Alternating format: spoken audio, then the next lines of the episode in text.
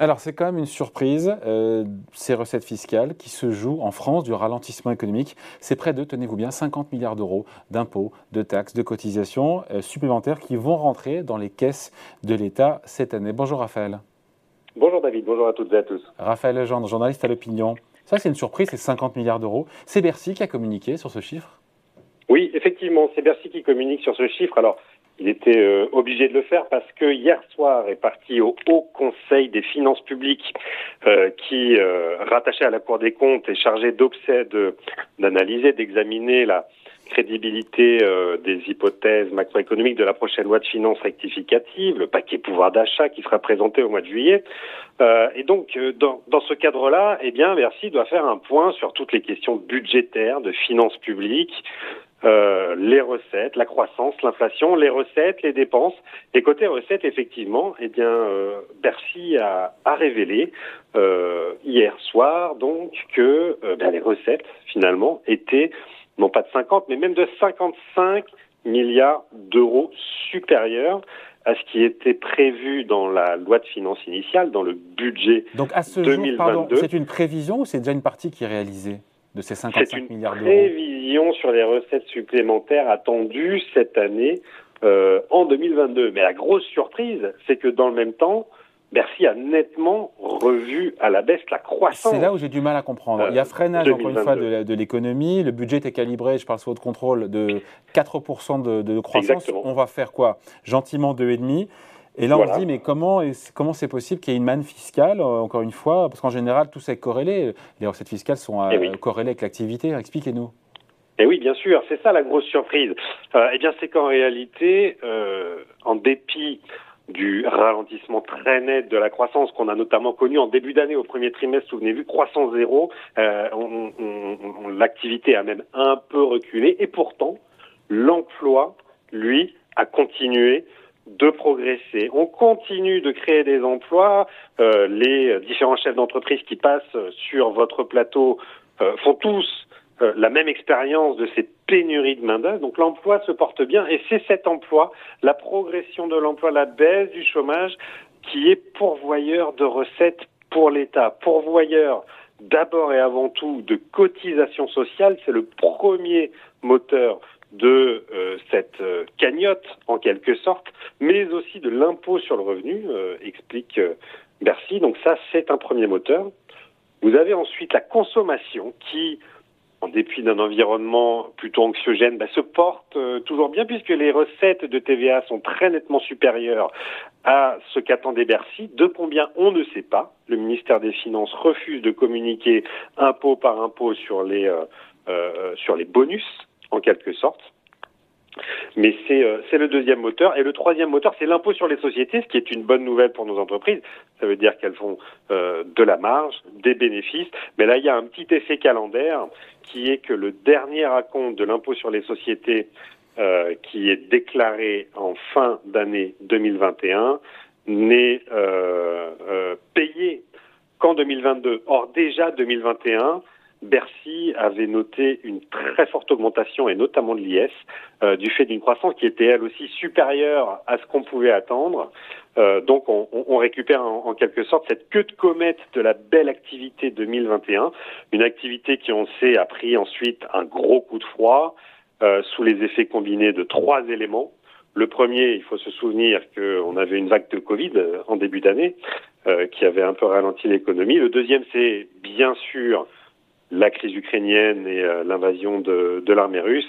Et la troisième, eh bien, c'est la politique zéro Covid de la Chine qui, euh, au mois de mars-avril, a, a, reconfiné toute une partie de son pays, et notamment Shanghai et le port de Shanghai, ce qui a entraîné de, de grosses perturbations dans les euh, supply chains, dans les chaînes d'approvisionnement mondiales et qui a pesé sur, sur la croissance mondiale.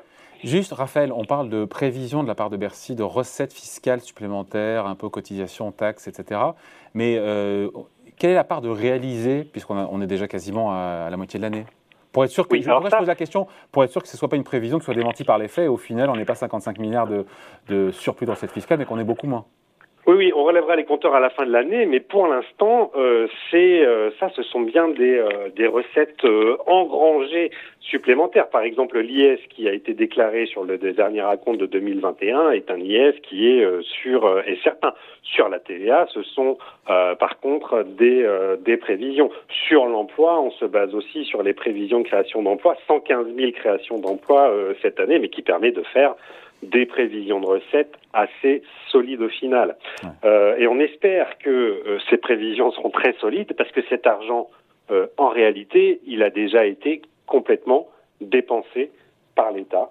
on est effectivement au milieu d'année, mais la semaine prochaine, Bercy va présenter le fameux paquet pouvoir d'achat dont on entend parler depuis des semaines. On n'a pas de eh chiffres, mais on se dit que tout, tout mis bout à bout, on sera autour de 25 ou 30 milliards d'euros, non? Oui, voilà, quand même. Les chiffres sont euh, à moitié révélé par Bercy, euh, qui, qui, qui, veut attendre la semaine prochaine. Mais enfin, on sait qu'on sera aux alentours de 25-30 milliards d'euros. Et effectivement, il y a quelques négociations qui se passent en ce moment en coulisses, notamment avec les oppositions, pour voir comment faire voter ce texte au Parlement. Il faudra peut-être quelques concessions qui coûteront quelques milliards supplémentaires. On parle d'une trentaine de milliards d'euros euh, au maximum. Cette trentaine de milliards d'euros sera puisée dans les surplus de ces euh, recettes fiscales. Et, les 50 milliards restants bah, permettront en réalité non, de pas les 50 restants, les 20 restants.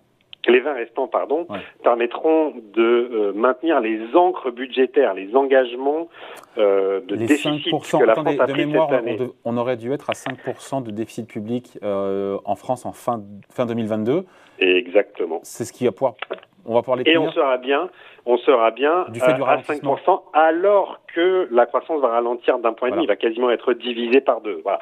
On, on, comptait beaucoup sur la croissance. Emmanuel Macron a toujours dit que c'est la croissance qui permettrait de réduire les déficits et la dette. Ben, on voit que la croissance, malheureusement, elle est en train de plonger au vu de l'environnement euh, mondial. Eh bien, euh, cette cagnotte va permettre de limiter la casse et une vingtaine de milliards d'euros permet de compenser la baisse du PIB, du dénominateur des ratios de finances publiques. Et donc, nous resterons bien, comme prévu, à 5% de déficit en 2022. On aurait pu euh, euh, utiliser aussi cette cagnotte à mmh. réduire les déficits. Nous aurons quand même un déficit supérieur à, à, à la moyenne de nos principaux voisins euh, européens, hein, qui vont tous arriver assez rapidement aux 3%.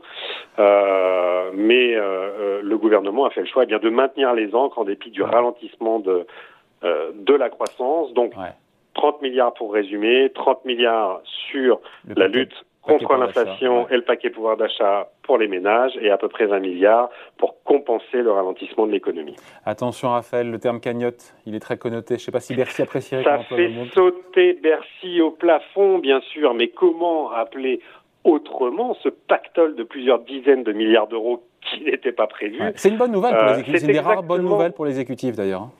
Mais exactement. Mais il faut rappeler peut-être euh, pour les plus jeunes ce qu'était la cagnotte. La cagnotte, c'est Jacques Chirac qui, au début des années 2000, avait tendu un piège à son premier ministre socialiste Lionel Jospin, où on avait eu à l'époque aussi quelques dizaines de milliards de recettes inattendues. C'était des euh, francs à l'époque. Hein. Chirac avait lancé. Euh, C'était des francs à l'époque, bien sûr.